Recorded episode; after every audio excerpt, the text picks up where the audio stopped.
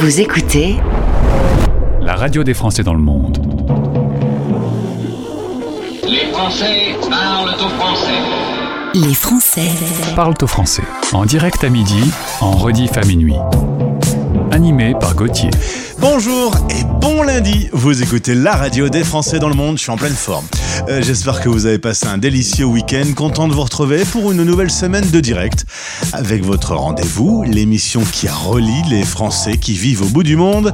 Voici les Français parlent au français, émission 560.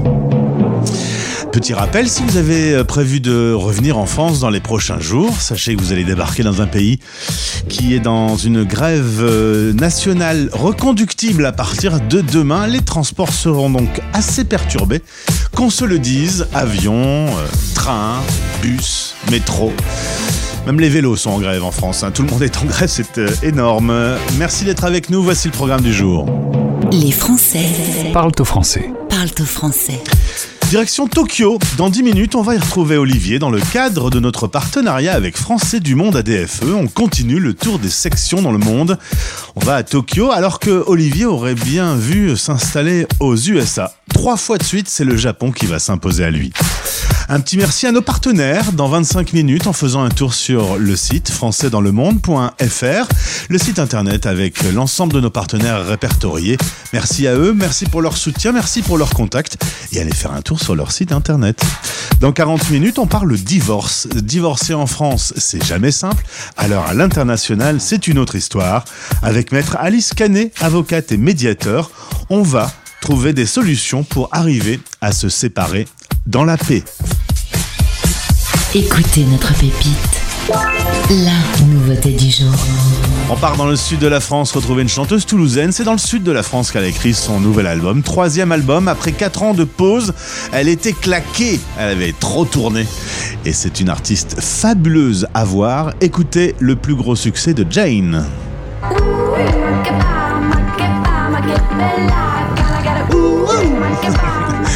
Elle est incroyable sur scène, elle est super. Elle a tourné pendant 4 ans, elle était éreintée. Elle a fait une pause de 4 années. Elle a écrit son nouvel album.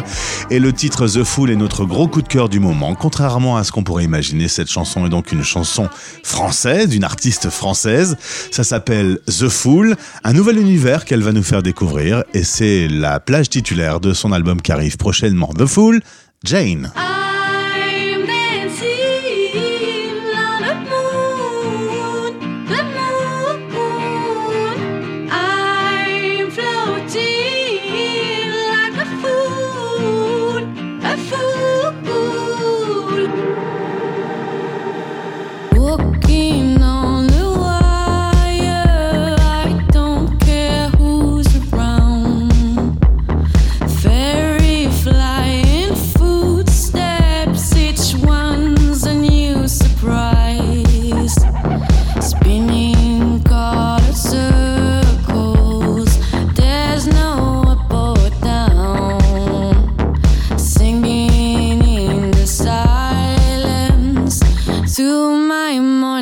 的。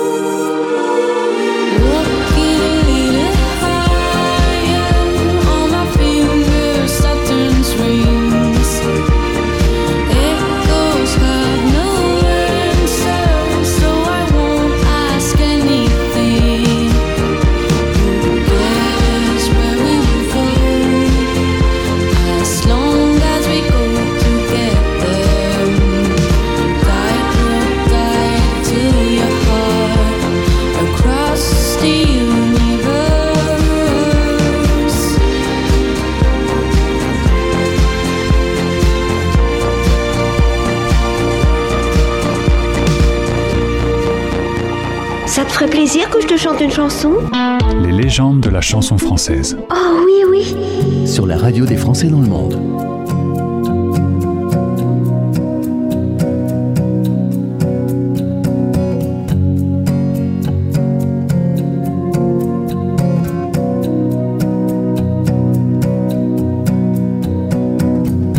Elle te fera changer la course des nuages.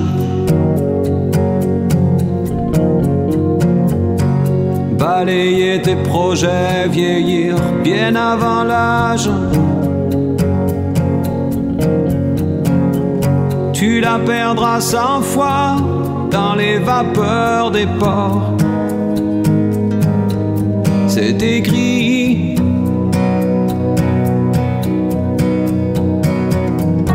Elle rentrera blessée dans les parfums d'un autre.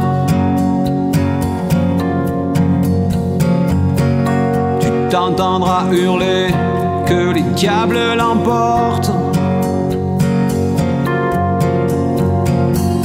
Elle voudra que tu pardonnes et tu pardonneras. C'est écrit.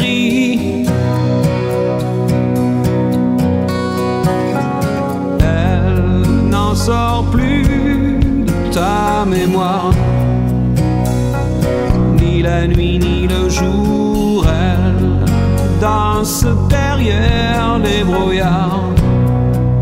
Et toi, tu cherches et tu cours.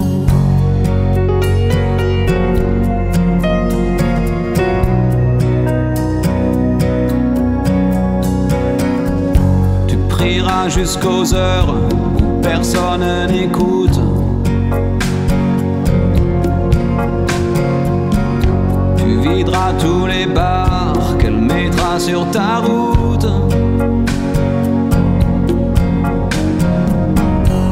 T'en passeras des nuits à regarder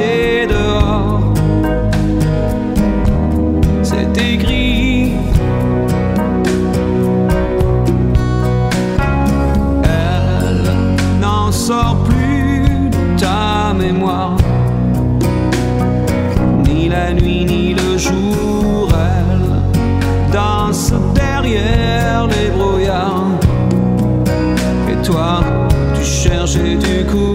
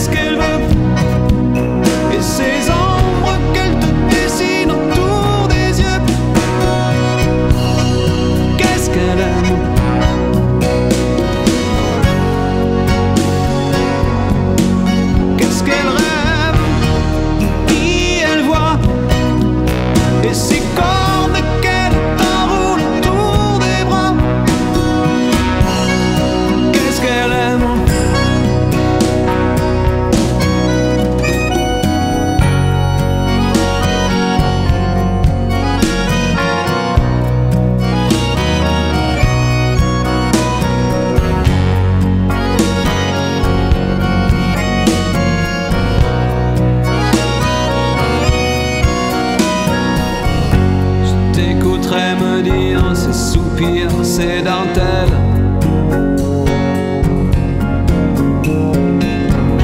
Qu'à bien y réfléchir, elle n'est plus vraiment belle.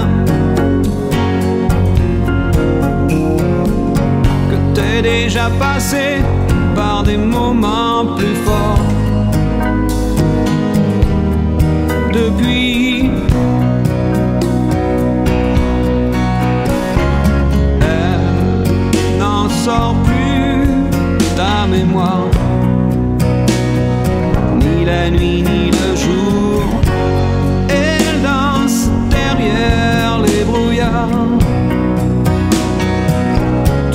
Cherches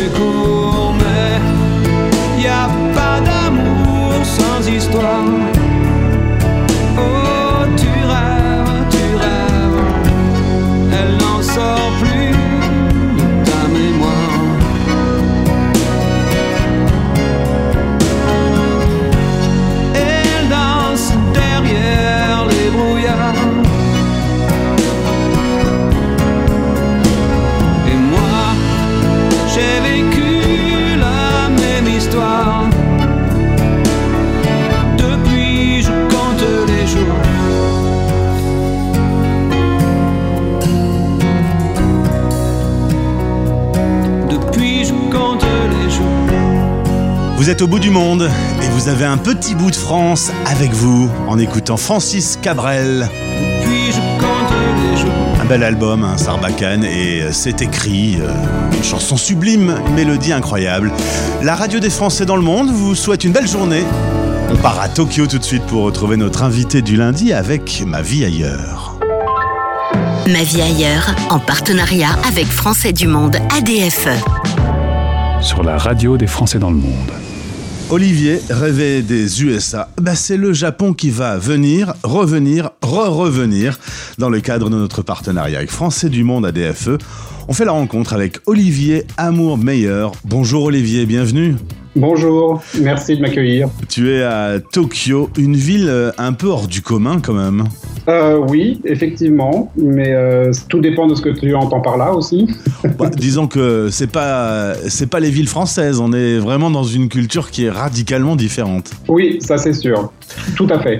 On revient pour commencer euh, à tes origines. Tu nais dans la banlieue parisienne, tu vas faire euh, des études, au début euh, art plastique, finalement tu te rends compte que c'est plutôt l'histoire de l'art qui va te passionner, et euh, tu, tu fais dans le cadre de, de ces études euh, des recherches dans le domaine de la littérature, et quelque chose va t'amener au Japon, alors que à la base, tu étais plutôt parti pour une expatriation dans les pays anglo-saxons. Ben oui, parce que en fait, moi, bah, évidemment, comme beaucoup de gens, euh, beaucoup de Français, j'ai appris l'anglais à l'école, n'est-ce pas?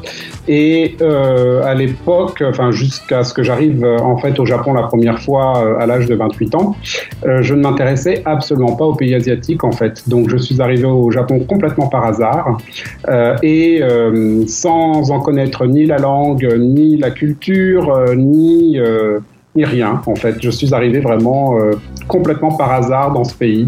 Alors tu te retrouves à l'université d'État pour être professeur de français, mais là comment on fait du coup quand on parle pas la langue euh, et qu'on se prend le, choc culturel en pleine tête?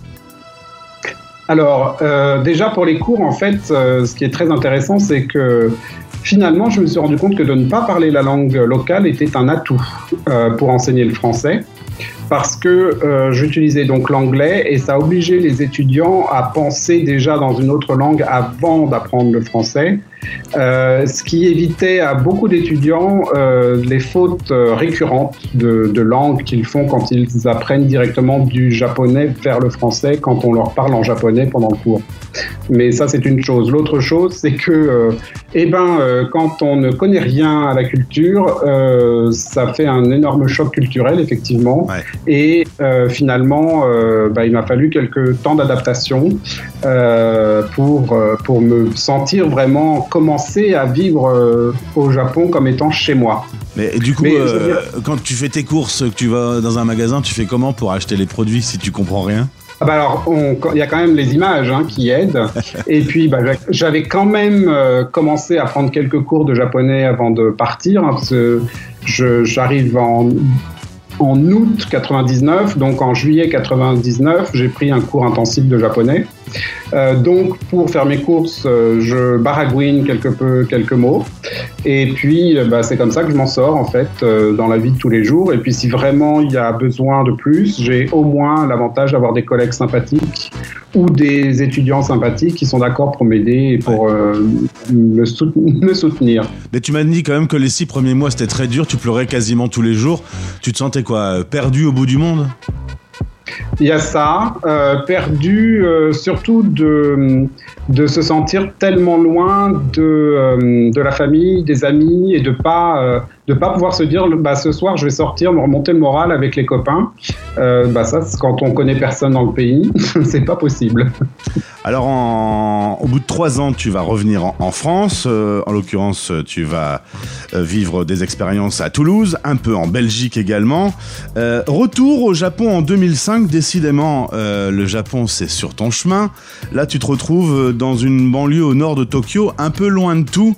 Une autre vie que tu découvres euh, chez les Japonais. On dit souvent que euh, quand on, pour, vraiment prendre goût à un pays et, quel que soit le pays, hein, pas seulement le Japon, pour vraiment prendre goût à un pays, il faut y vivre au moins trois ans pour avoir commencé à avoir ses marques, commencer à prendre ses, ses positions, etc.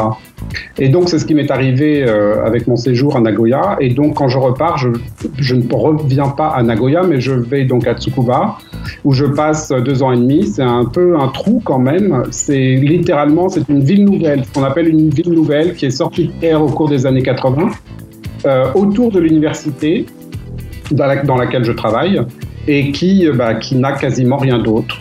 Euh, C'est-à-dire qu'il y a un vague centre-ville, mais qui n'est pas vraiment un centre-ville, c'est plutôt une centre, un centre commercial, en fait, on va dire, à côté de la, de la gare. Et le train arrive en fait deux mois avant moi, euh, ce qui est quand même euh, un atout, même si euh, après deux ans et demi j'en aurais un peu marre. Donc je quitte cette université pour une autre université qui est sur Tokyo cette fois-ci.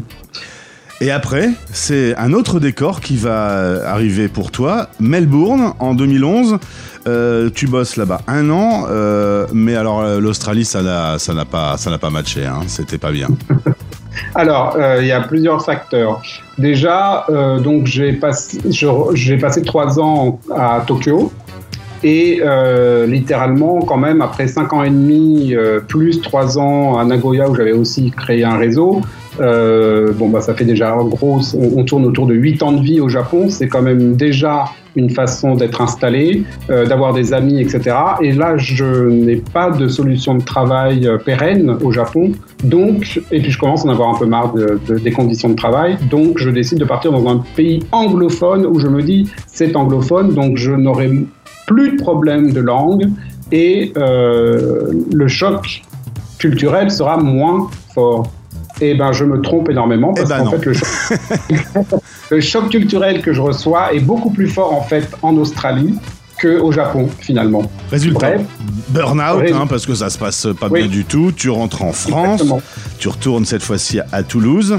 Tu cherches toujours euh, un boulot qui va te plaire. Et alors là, c'est quand même incroyable pour quelqu'un qui n'était pas destiné à vivre au Japon. En, on va vivre une troisième euh, expatriation euh, à Tokyo. Cette fois-ci, c'est pour de vrai puisque tu y es installé depuis euh, 2017 et tu y es au moment où on se parle. Euh, C'est dingue que le Japon t'ait appelé comme ça aussi souvent. Oui, il y a des mystères comme ça dans la vie. Alors, je suis installé au Japon sur ce poste depuis 2015 en fait. Euh, et donc, euh, c'est effectivement très surprenant, d'autant plus que moi j'avais l'habitude au Japon de- de- d'entendre comment les recrutements se, passaient avant que j'ai ce poste. Et en général, c'est des universités. Dans les postes, ça se passe de façon, comme très souvent malheureusement, par co- copinage avec euh, bah, il faut connaître quelqu'un dans la boîte ou bien euh, il faut avoir eu une connaissance avant avec quelqu'un, etc. Or là, pas du tout. Je pose ma candidature, je ne connais ni l'université ni personne dans cette université quand je pose ma candidature. Et finalement, euh, alors là, pourquoi je n'oserais pas le dire, mais enfin, je n'oserais pas le dire, il paraîtrait que j'ai été le meilleur candidat, ce qui me surprend toujours, mais apparemment c'est ça qui a fait que j'ai été recruté sur ce poste. Voilà.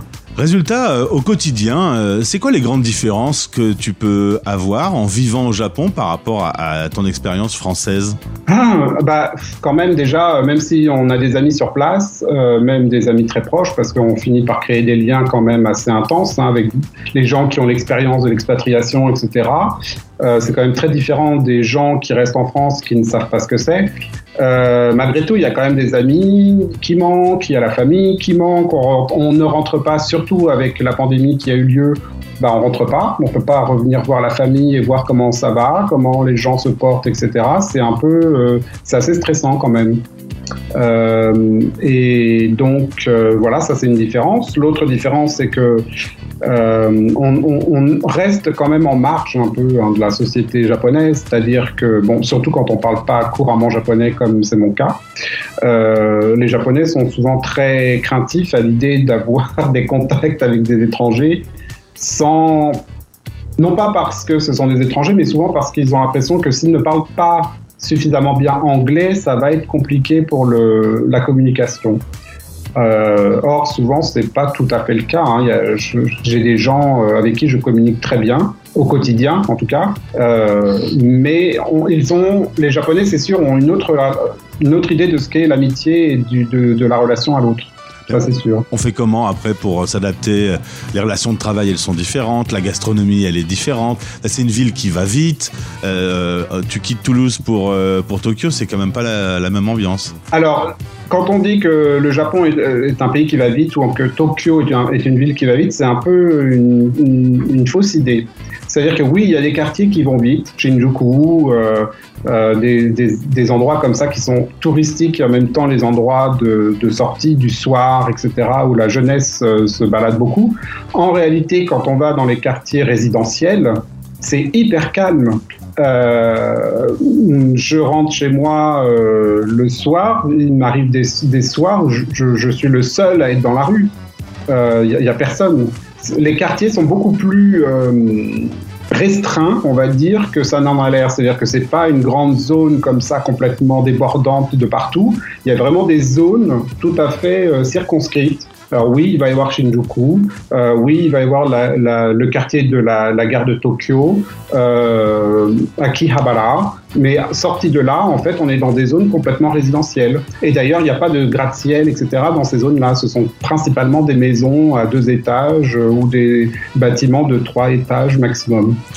En 2017, tu vas rejoindre l'association Français du Monde ADFE. Euh, un mot sur le travail euh, que tu fais là-bas avec la bouquinerie solidaire Alors déjà, j'ai rejoint euh, Français du Monde parce que j'avais un ami qui était et que j'étais intéressé. De toute façon, moi, j'ai toujours été engagé en termes associatifs. Ah, Même quand j'étais à Toulouse, j'étais déjà dans une association franco-japonaise, enfin disons française sur le Japon. Et euh, quand je suis arrivé à, Tok- à Tokyo, on a beaucoup moins d'associations évidemment, et donc ça m'a J'étais intéressé par le fait de reprendre une activité associative avec Français du Monde, justement.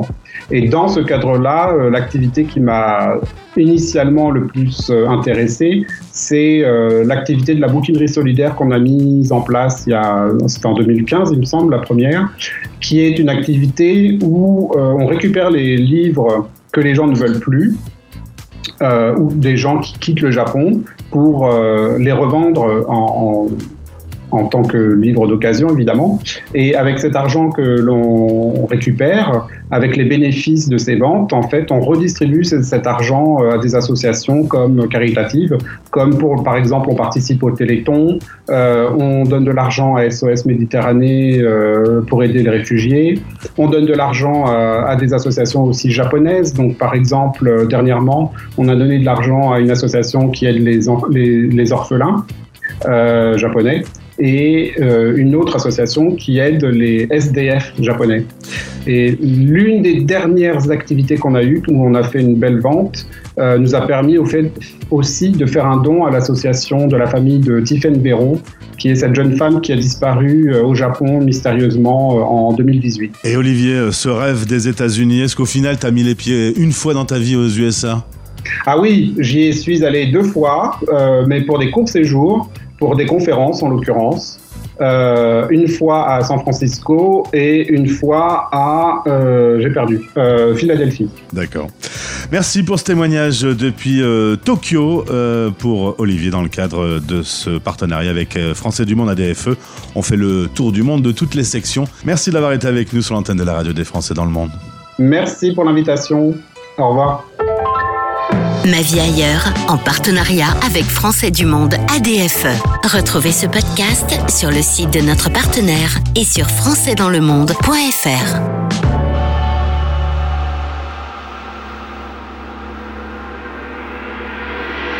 Vous écoutez les Français. Parle au français. Parle au français. En direct à midi, en rediff à minuit, sur la radio des Français dans le monde.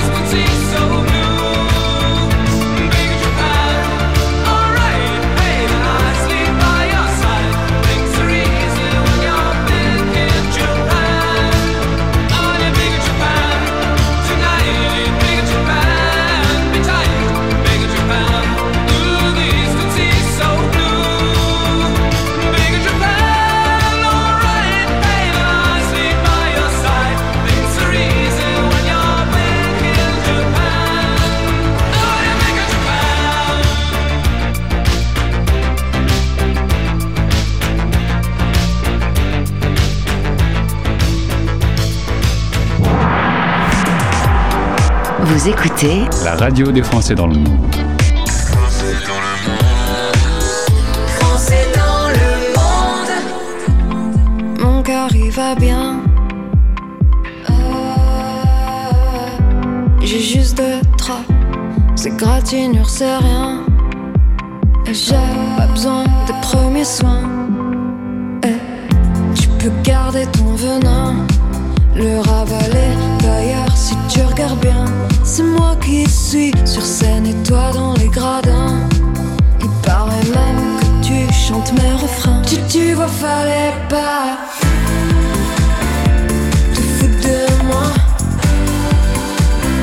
Surtout quand je vois ce que tu deviens, toi. Ce que tu deviens,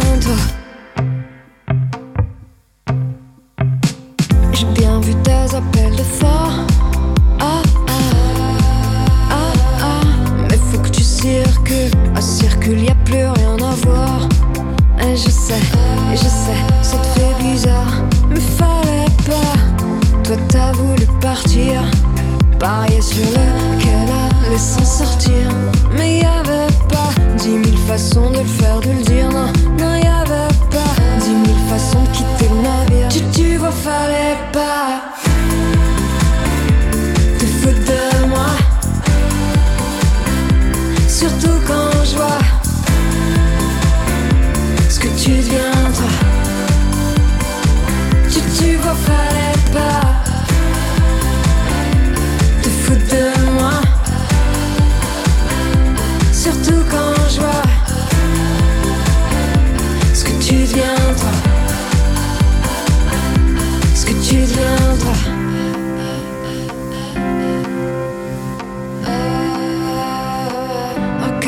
tu deviens, toi? Oh, qu'est-ce que tu deviens, toi? Ah, tu vois, fallait pas te foutre de moi. Surtout quand je vois ce que tu deviens, toi. Ah, tu vois, fallait pas te foutre de moi. Surtout quand je vois Comment ça va Eh ben, ça va bien. Marie-Flore sur la radio des Français dans le monde. Mon cœur, mon cœur, il va bien. Rendez-vous maintenant sur françaisdanslemonde.fr. Depuis septembre 2020, en pleine pandémie, la radio des Français dans le monde est née. Et chaque jour, on vous apporte un petit bout de France, un peu d'infos, de l'actu pratique pour la vie des 3 millions de Français d'expatriés à travers la planète. Alors, partagez l'information autour de vous. On existe, vous pouvez nous écouter, vous pouvez nous consommer en écoutant la radio, ou vous pouvez nous consommer à travers les replays et les podcasts disponibles sur notre site internet. Et avoir autant grandi en deux ans et demi, c'est notamment grâce à nos partenaires. Alors je les salue, les partenaires sont ceux qui nous permettent de nous rendre visibles. On peut également, grâce à nos partenaires, euh, excusez-moi, je pensais un petit bruit entre deux. On peut également, grâce à nos partenaires, rencontrer des gens euh, incroyables qui répondent à nos interviews. Toutes les interviews sont disponibles sur le site. Je vous invite à tout de suite le, le- le lien avec tous nos partenaires. C'est disponible depuis la story que Suki nous fait chaque jour sur euh, Instagram. Suivez notre compte également sur Instagram. Merci d'être avec nous. On repart en musique tout de suite. Le week-end est terminé, mais je vous propose de le prolonger un peu avec LF System.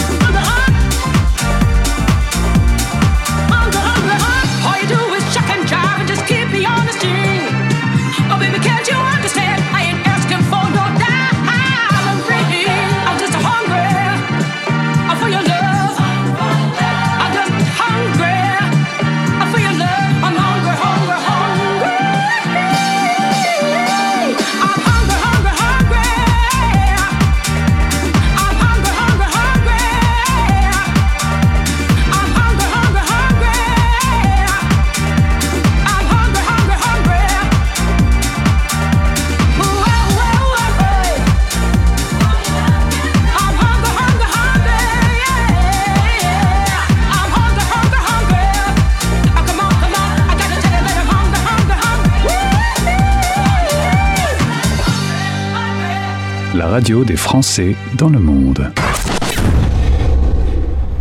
Souvenir. Yesterday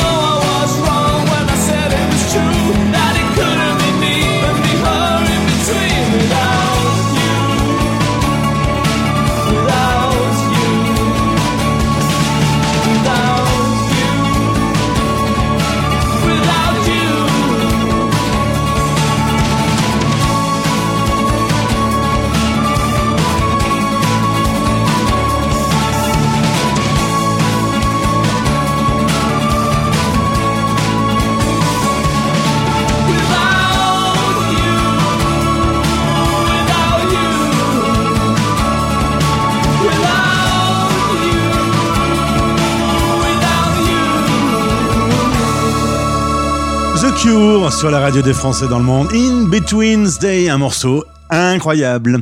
On parle divorce aujourd'hui. Voici Expat Pratique. Les Français Parle au français.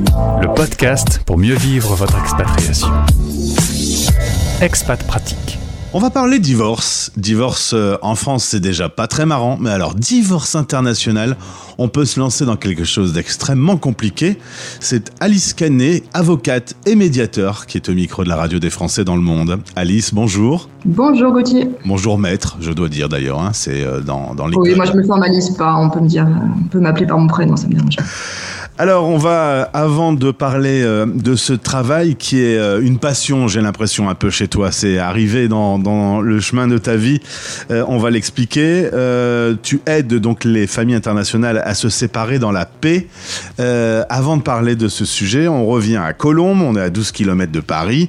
T'as ton bac à 16 ans, mais t'es une tête? Bon, j'ai deux grands, j'ai un grand frère et une grande sœur et j'ai appris en même temps qu'eux. T'es allé vite. Je suis pressée. Euh, après avoir passé ton bac, tu t'es dit, tiens, une petite année en Angleterre, ça pourrait être sympa. Tu pars toute seule en Angleterre? Euh, oui, oui, je pars toute seule dans une école de langue à Cambridge pour un an. Ça va, ça se passe bien, euh, d'être loin de la famille, des amis. euh, tu as aimé cette année? Oui, j'en ai bien profité, ouais, c'était chouette.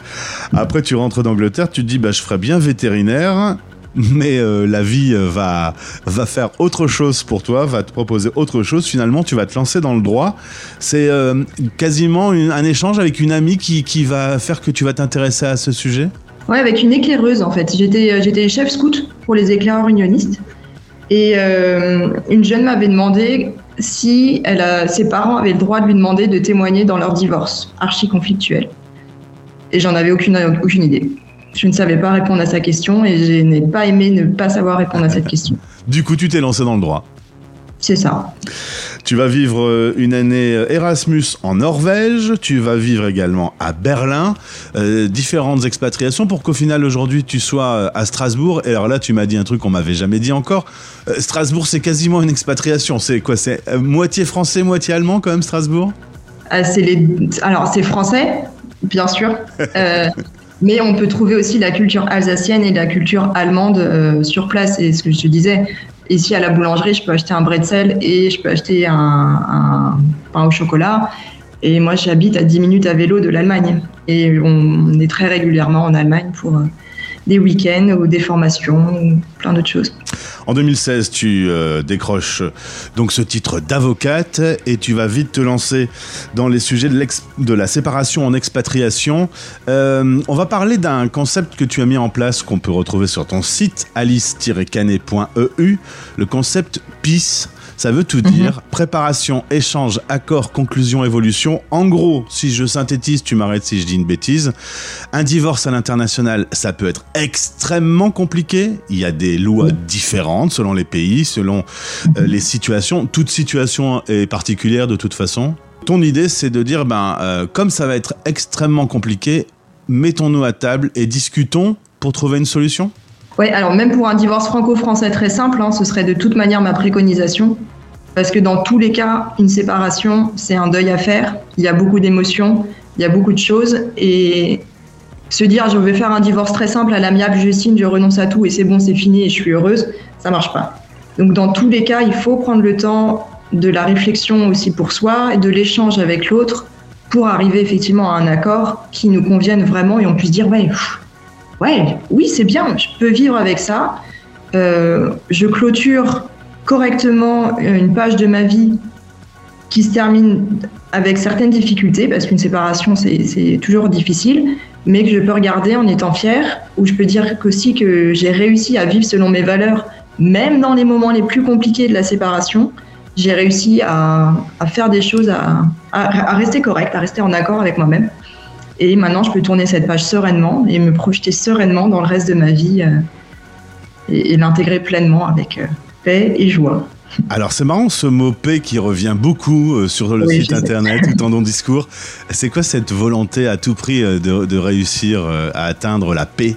Euh, moi, les, les premières fois que j'ai entendu parler de l'Allemagne, c'était dans les récits de guerre de mes grands-parents. Euh, donc la paix, c'était euh, c'était une chance que eux ont pu avoir ensuite, qui a été créée par les pères fondateurs de l'Europe. La paix en France, c'est enfin, c'est pas euh, c'est pas inné, ça vient pas de nulle part, c'est un grand travail. Et ça a pu être fait aussi par les relations individuelles interpersonnelles. C'est deux personnes qui ont envie d'être ensemble et qui ont envie que ça se passe bien. Et pour moi, c'est vraiment central de permettre aux enfants de vivre cette paix, que ce soit au niveau international, et on le voit, on- en fait, on n'est pas à l'abri non plus d'une guerre, même sur nos territoires. Mhm. Et puis au niveau de la famille, de la cellule familiale, qui est la base de tout, euh, on est dans une famille, et voilà, ça, ça va tellement vite d'avoir la, la guerre, euh, soit dans la famille, soit au niveau international. Mais on peut tous y œuvrer très concrètement au quotidien, et chacun sa, chacun à sa manière. Et la paix, on y arrive en discutant. Avec un professionnel, hein, parce que généralement, les gens qui se séparent, ils ont eu l'impression d'avoir discuté des sujets dans tous les sens, d'avoir fait le tour Ouais. du sujet. Euh, C'est justement ce que je te disais en préparant l'interview, euh, euh, atteindre la paix euh, en discutant, mais aussi en étant vigilant sur tous les points de vue juridiques, parce que un divorce, c'est le couple, c'est les biens immobiliers, ce sont les enfants, euh, et ça peut être une ramification de lois internationales inextricables. Oui, c'est vrai que on a tendance à penser maintenant en Europe tout est unifié. En fait, c'est très simple. Le droit européen du divorce, c'est comme ça, mais non, pas du tout. C'est-à-dire que les règlements prévoient si ça va être un juge français ou un juge, par exemple, allemand qui va devoir traiter telle question, et ensuite dire si c'est le droit français ou le droit allemand. Mais ça reste très différent. Par exemple, en France, il y a quatre raisons pour divorcer. Divorce par consentement mutuel, divorce accepté, divorce pour euh, plus d'un an de séparation et divorce pour faute. En Allemagne, il y a juste une raison de divorce, c'est la rupture du mariage ou l'échec du mariage qui est constaté après un an de séparation. Donc rien que pour ça, c'est le point de départ, c'est très différent. Alors là, ce sont Et c'est comme ça pour tout. Sur les raisons du divorce, sur les effets du divorce sur les enfants, sur les, les montants de pension alimentaire, sur les effets financiers pour euh, compenser les sacrifices professionnels faits par l'un pour l'autre, souvent par l'une pour l'autre, et pour le- la gestion des biens. euh, acquis pendant le mariage. Pour tout, c'est différent. Donc Alors- oui, si on s'entend pas, on peut être parti pour des, des décennies vraiment, vraiment De- de, disputes devant les tribunaux. Et des dizaines de milliers, voire centaines de milliers d'euros de procédures. Alors là, tu expliques un cas entre la France et l'Allemagne. En plus, ce sont deux pays qui sont en Europe, mais alors quand on imagine euh, qu'on est dans un autre pays euh, au bout du monde, à 8000 km de la France, euh, c'est encore une autre situation. Chaque situation est différente. Oui. Alors aujourd'hui, euh, le principe pour toi, euh, c'est de commencer par un, un rendez-vous, un premier rendez-vous par Zoom. Tu échanges avec des Français partout dans le monde. Tes, tes clients sont partout. Bah oui, potentiellement, oui. Ce que je te disais, j'ai un, un client en Malaisie. Aucun problème, hein. il faut juste voir pour le décalage horaire, mais avec Zoom, maintenant, ça fonctionne quand même très bien. Et lors de ce premier rendez-vous, euh, l'idée c'est de commencer à, à être dans une mécanique de médiation. Oui, d'une certaine manière, parce que déjà à ce moment-là, moi j'intègre l'idée que pour que ce soit satisfaisant et que c'est une chance de fonctionner, il faut que ça convienne également à l'autre partie. Et c'est déjà vraiment intégrer l'idée de qu'est-ce qui est important aussi pour l'autre partie, qu'est-ce qui peut être important pour vos enfants. Et ça, c'est vraiment la réflexion centrale. Tous les gens qui viennent me voir ont ça en tête. Et du coup, tu as une démarche avec l'un et avec l'autre ou avec les deux en même temps? Donc, dès le début, euh, même pour ce rendez-vous de préparation, il peut y avoir les deux. Et s'ils sont pas là dès le début, ensuite, moi, comme dit ma préconisation, c'est toujours échanger avec l'autre, euh, parler avec sincérité, authenticité de ce qui est important pour vous, pourquoi c'est important, que lui fasse pareil et que vous l'écoutiez, et puis avancer sur tous les points jusqu'à avoir un full package avec tous vos accords. Vous avez votre mode d'emploi archi précis, vous savez qui fait quoi, quand, où, et vous savez que ça vous convient. Et alors, tu peux me euh, m'approuver que cette euh, méthode euh, fonctionne dans les différents cas que tu, peux avoir dans ton métier Ah bah oui, oui. oui, oui, oui, oui. Moi, j'ai eu des personnes vraiment qui m'appelaient en me disant mais c'est impossible de discuter avec lui. Je voudrais bien, mais je vous assure, je ne pense pas que ce soit possible. Et en fait, on y arrive.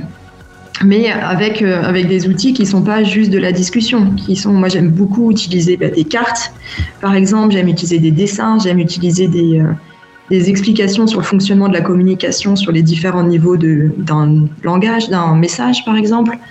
Euh, j'aime faire bouger les gens, je leur fais faire de la gym, parfois euh, de la brain gym pour mettre en contact les différents hémisphères. Enfin, voilà, c'est euh, c'est pas juste refaire une énième fois le tour du sujet comme ils ont pu le faire dix fois entre eux et avec euh, leurs amis. Alice, quand tu vois la situation internationale aujourd'hui, est-ce que tu te dis qu'une paix serait possible Par exemple, dans un conflit qui fête ses un an aujourd'hui entre la Russie et l'Ukraine, euh, euh, la méthode de discussion, tu penses qu'elle elle- elle peut toujours s'appliquer? Alors, je pense que le problème, c'est que parfois des gens ont besoin d'avoir un ennemi extérieur sur lequel concentrer toute leur attention pour éviter de regarder la misère intérieure. Quand, euh, euh, quand c'est trop compliqué de, voir en soi-même, hein, c'est mieux de se pencher sur un ennemi extérieur et de concentrer toute son énergie là-dessus et de dire que c'est de la faute de l'autre si euh, tout le mal qu'on ressent vient de là. Dans ces cas-là, c'est très compliqué. Il faut être prêt, il faut être ouvert à, à la recherche d'une solution qui convienne à l'autre. Il faut être prêt à regarder aussi et entendre aussi ce que soi-même on peut faire qui fait mal et à le dépasser. Donc c'est possible à partir du moment où les gens sont prêts à ça.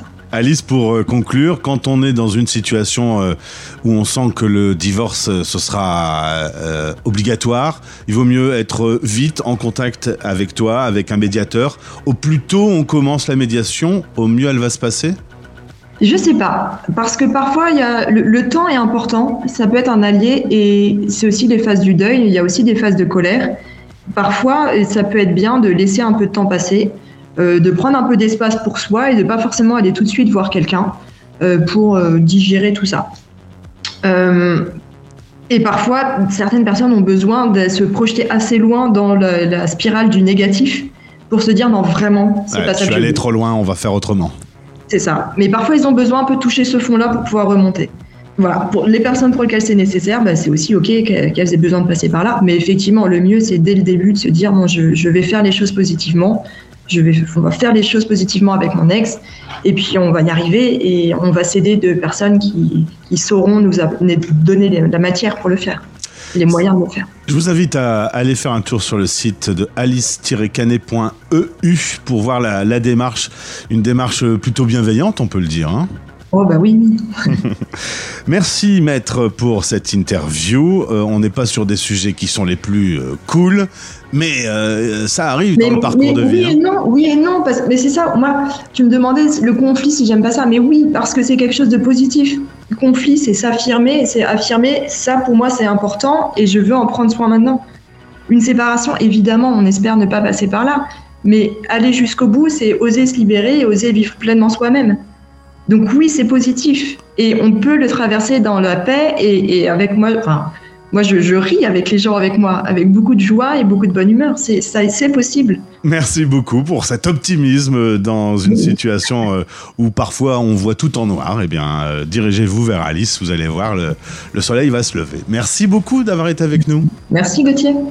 Les Français Parle au français. Radio, replay, podcast. Sur françaisdanslemonde.fr.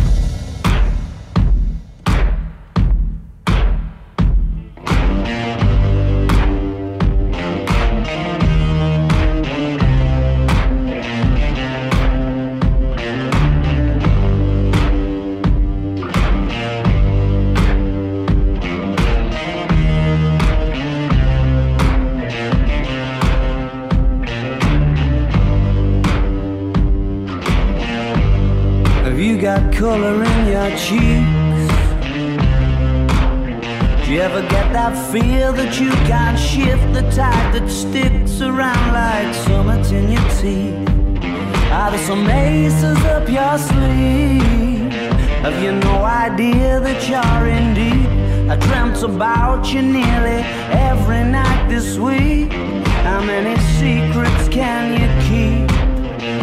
Cause there's this tune I found that makes me think of you somehow when I play it on repeat until I fall asleep, spilling drinks on my settee.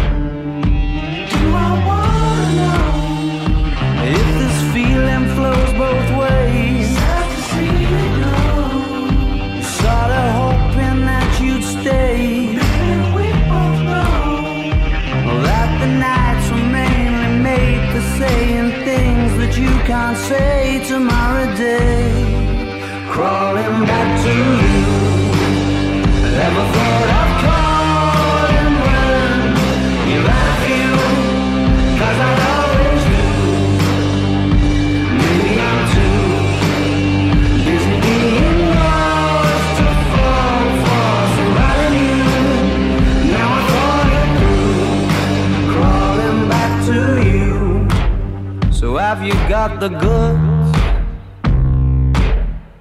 Been wondering if your heart's still open, and if so, I wanna know what time it should.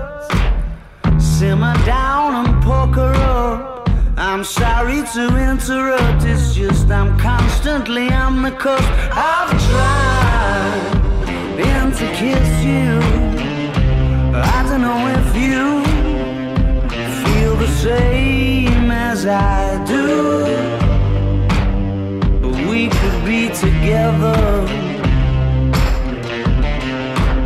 if you wanted to. Do I wanna know if this feeling flows both ways? We're sorta hoping that you'd stay.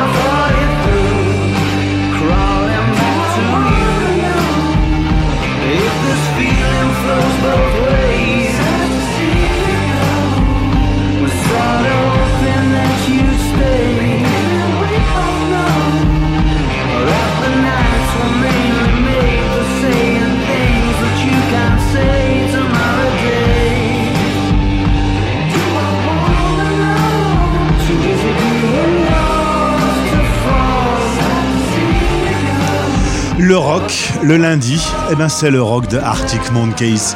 Sur la radio des Français dans le monde, Do I Wanna Know? C'est tranquille, c'est beau, il y a des petites guitares, on est bien. Merci d'avoir été avec nous pour l'émission 560. Les Français parlent au français. On se retrouve demain à midi en direct. L'émission est rediffusée à minuit, question de fuseau horaire. Vous pouvez toujours écouter chaque jour l'émission qui relie les expats.